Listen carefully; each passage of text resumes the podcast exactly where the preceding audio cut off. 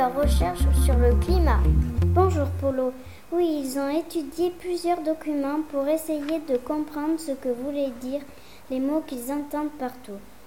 Changement climatique. De quel document parles-tu? C'est très simple, Polo. Ils vont nous les présenter et ensuite ils nous expliqueront leur expérience. Vous êtes prêts? Nous allons suivre leurs recherches. C'est un document de journal et à côté il y a une photo avec une très grande inondation. Les informations viennent de Radio France Internationale. La photo vient d'Agence France Presse. La date où ça s'est passé, c'est le 23 juillet 2007. Ça se passait en Grande-Bretagne et le sujet est les inondations catastrophiques. La photo, elle nous montre que l'eau est haute par rapport aux maisons et aux voitures.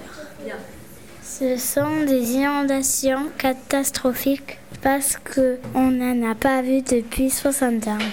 La faute est des changements climatiques. La date c'est octobre 2004 et le journal c'est National Geographic. Aux États-Unis, il y a une réserve d'eau vidée à moitié depuis 1999. C'est la faute du réchauffement climatique. C'est une photo. Avant, c'était un lac et à cause des sécheresses, c'est devenu de la terre euh, séchée qui est fissurée. Avec ce graphique, grâce à des colonnes, on peut voir les événements catastrophiques depuis 100 ans. Eh bien, Polo, intéressant, non? Il nous reste à découvrir les prochains documents dans les prochains épisodes. L'aventure continue sur Crayon X. À bientôt